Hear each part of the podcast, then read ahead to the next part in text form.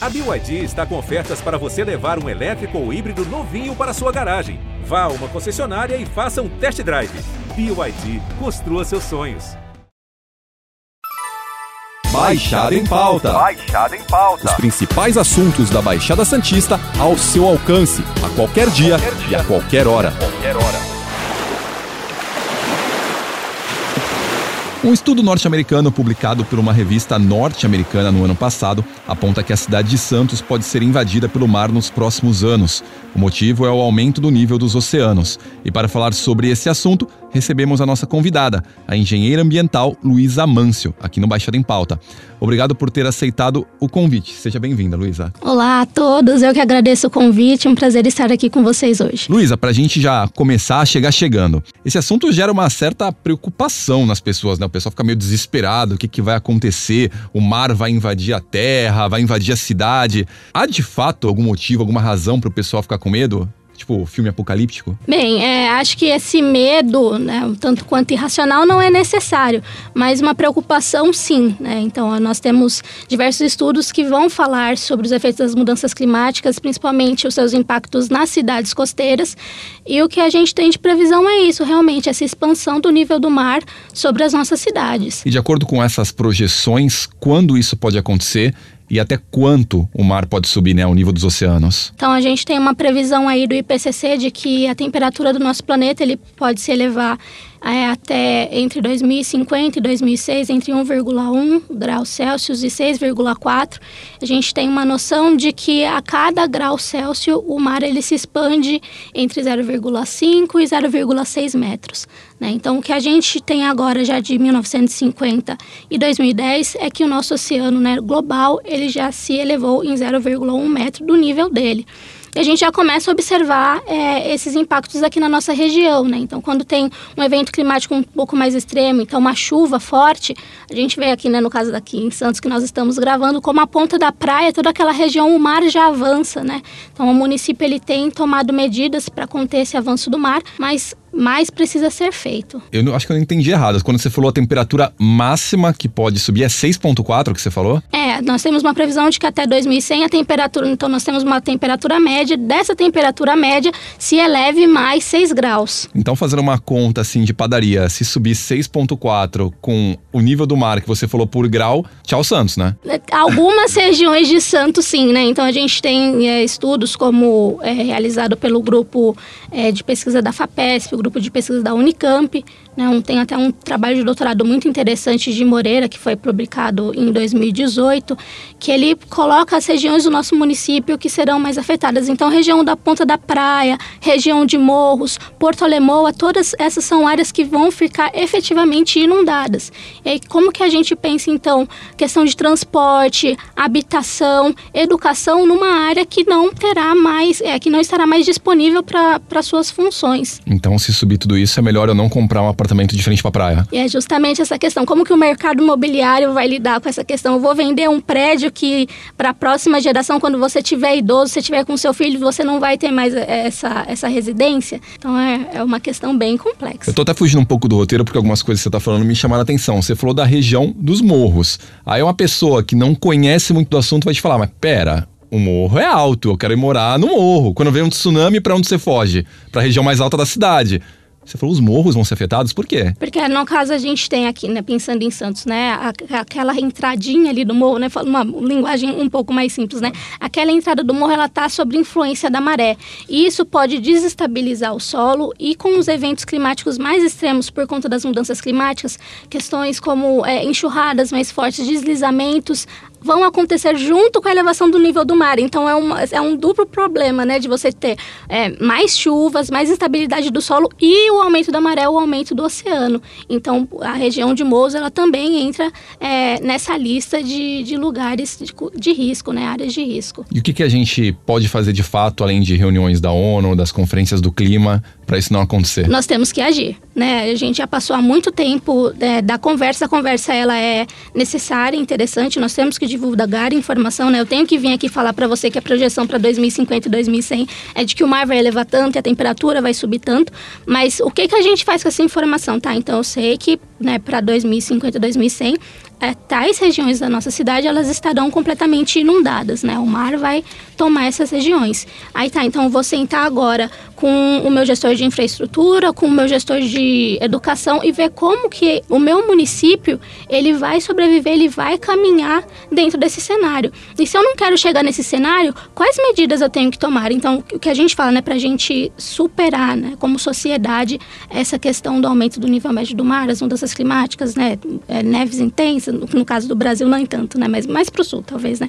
Então, neves intensas, chuvas intensas, calor muito extremo, nós temos que zerar as emissões de carbono. Quem efetivamente hoje está freando essa emissão de, de, gás carbônico ou, no geral, gases de efeito estufa? Quem efetivamente está fazendo obras de infraestrutura para adaptar as cidades e os países para essas questões? Né? E aí, uma coisa muito interessante que vem acontecendo, né? eu fiz o meu TCC da Engenharia Ambiental em relação ao aumento do nível médio do mar e eu fiz, no caso, a projeção para o município de, de Bertioga, porque Santos já tinha e era onde eu tinha dados. E aí, uma informação muito interessante interessante que eu cruzei é que enquanto eu estava finalizando o meu trabalho, o governo do estado de São Paulo lançou um programa chamado Municípios Paulistas Resilientes, que é um programa voltado justamente para adaptação às mudanças climáticas. Então, pensando que é, essa problemática ela não é local, né, ela afeta todo o planeta e ela afeta regiões, não adianta que um município tome ações de mitigação, tome medidas de gestão e outros não. Que a gente fala né, de resolução desse problema é que ele tem que ser tomado em conjunto. E aí, esse programa, que está agora na sua fase piloto, ele tem cerca de um pouco mais de 20 municípios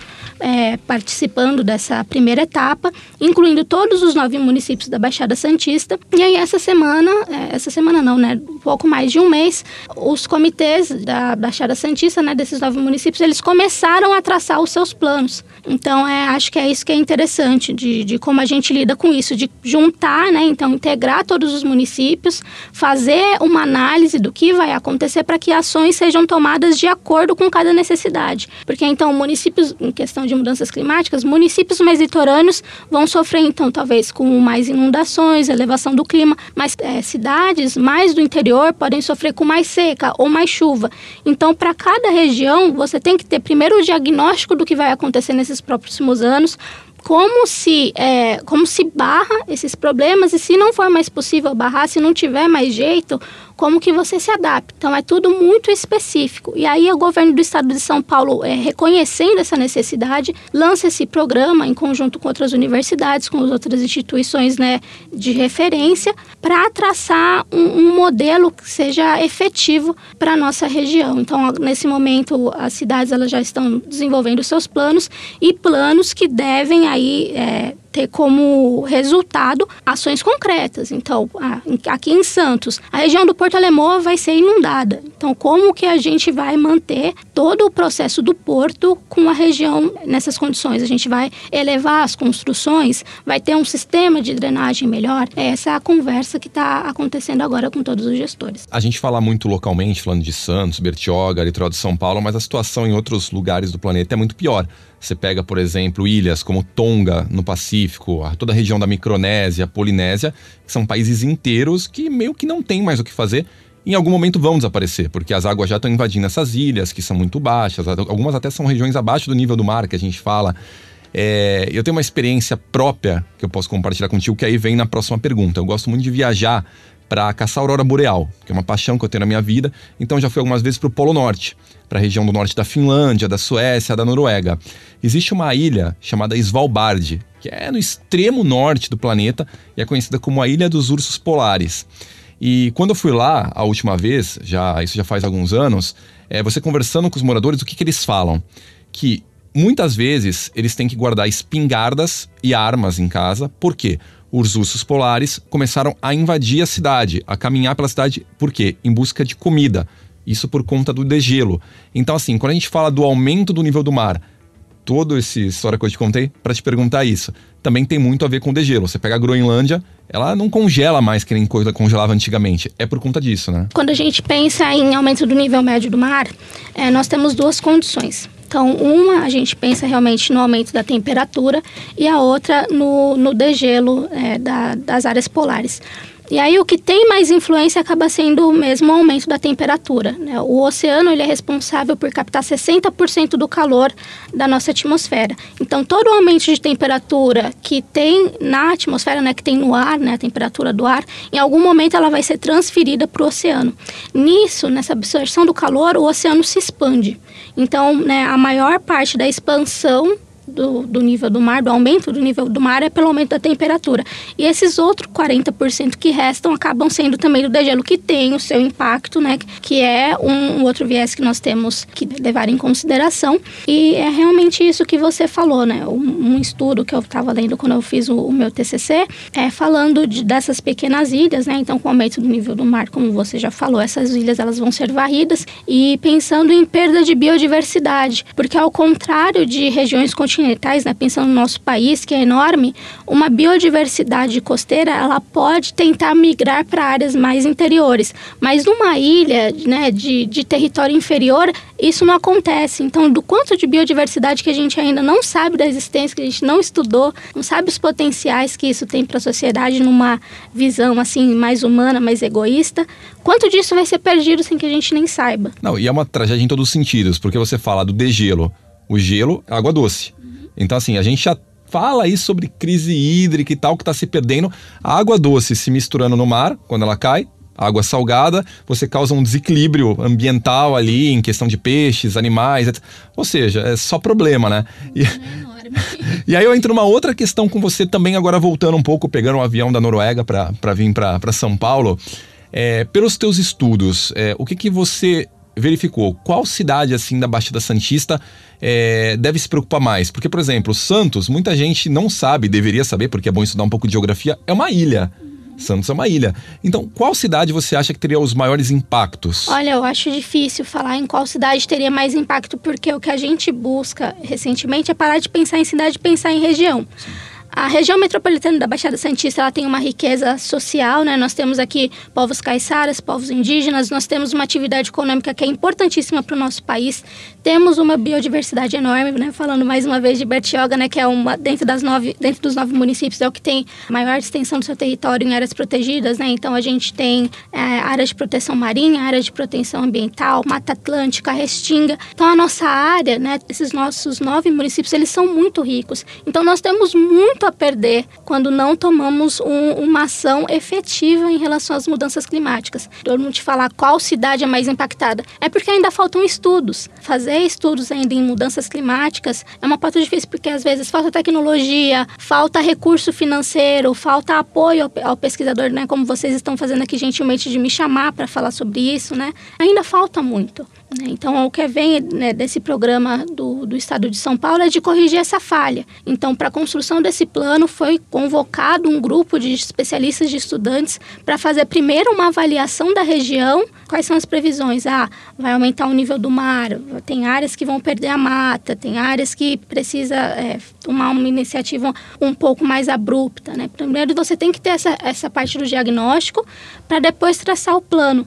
E aí, justamente por essa falta de diagnóstico que saiu há pouco tempo, é, eu ainda não consigo falar para você qual região, mas como tem um estudo para a região, a gente identifica então que aqui a gente precisa agir e rápido. Né? E aí uma pequena crítica eu deixo para esse documento que eu estava dando uma olhadinha hoje de manhã antes de vir para cá, porque estamos falando de mudanças climáticas e aumento do nível médio do mar, é que nesse diagnóstico ainda, né, talvez tenha uma segunda versão, mas na versão que está disponível hoje na plataforma do, do Municípios Paulistas Resilientes, a palavra oceano não aparece nenhuma vez. Então, nós estamos fazendo diagnóstico para uma região litorânea, costeira, que já tem estudos falando da elevação do nível do mar e de como essas áreas estarão permanentemente inundadas e essa palavra não surge, né? Então é importante falar que vai, né, como vai perder a biodiversidade, como que a gente vai falar de sistema de drenagem, como, né, todos os tópicos que tangenciam mudanças climáticas são importantes. Mas como o nosso tema hoje é oceano, eu sou formada em ciências do mar, sou engenheira ambiental, eu fiquei procurando, caçando assim, tá, a gente está falando que vai aumentar a temperatura, mas a gente ainda não fez a avaliação de, dos oceanos aqui da nossa região. Então vou deixar aí, né, para instigar o nosso público se ele eles é, escutarem o nosso podcast depois dessa gravação de, poxa, vamos estudar um pouco do oceano. Não, eles vão escutar sim, porque vai estar disponível no G1, Spotify, Deezer, em todas as plataformas, né? Luísa, por mim eu ficava mais umas 5 horas conversando com você, você é muito inteligente, você fala muito bem. Já vou pedir pro pessoal da TV marcar contigo para você ir no estúdio falar na TV, porque aí amplifica ainda mais a causa que você estudou, se formou. Tenho certeza que você batalhou muito para você ter esse conhecimento que você tem, de verdade. Acho que é um dos melhores papos que a gente teve aqui nesse podcast. Muito obrigada, de verdade mesmo. Não, não, não, é verdade.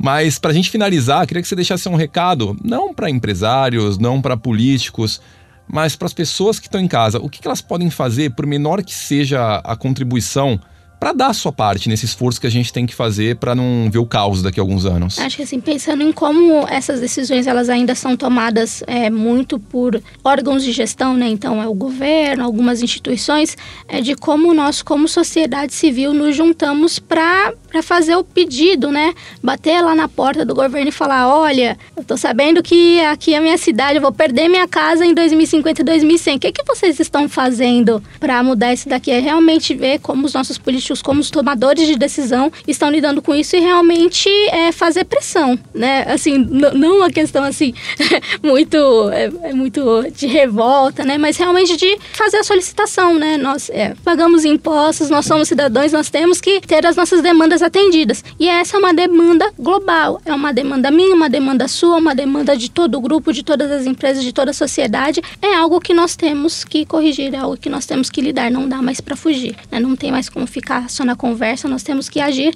E aí o papel da população é justamente isso, né? De uma população informada, uma população com conhecimento, que sabe do que precisa, sabe do que pedir, sabe qual o caminho que todos devem traçar para alcançar esse objetivo. Luiz, obrigado pela sua participação no Baixada em Pauta. Na semana que vem a gente volta com outro papo com outro convidado. Lembrando que esse podcast está disponível no G1, Apple Podcast, Spotify, Deezer, Google Podcasts e Castbox. Nos aplicativos existe a opção para você assinar esse podcast e receber um aviso sempre que um novo fica disponível. Eu sou Alexandre Lopes e encerro Baixada em Pauta por aqui. Até o próximo. Tchau. Baixada em Pauta. Baixada em Pauta. Os principais assuntos da Baixada Santista ao seu alcance, a qualquer dia, qualquer dia. e a qualquer hora. Qualquer hora.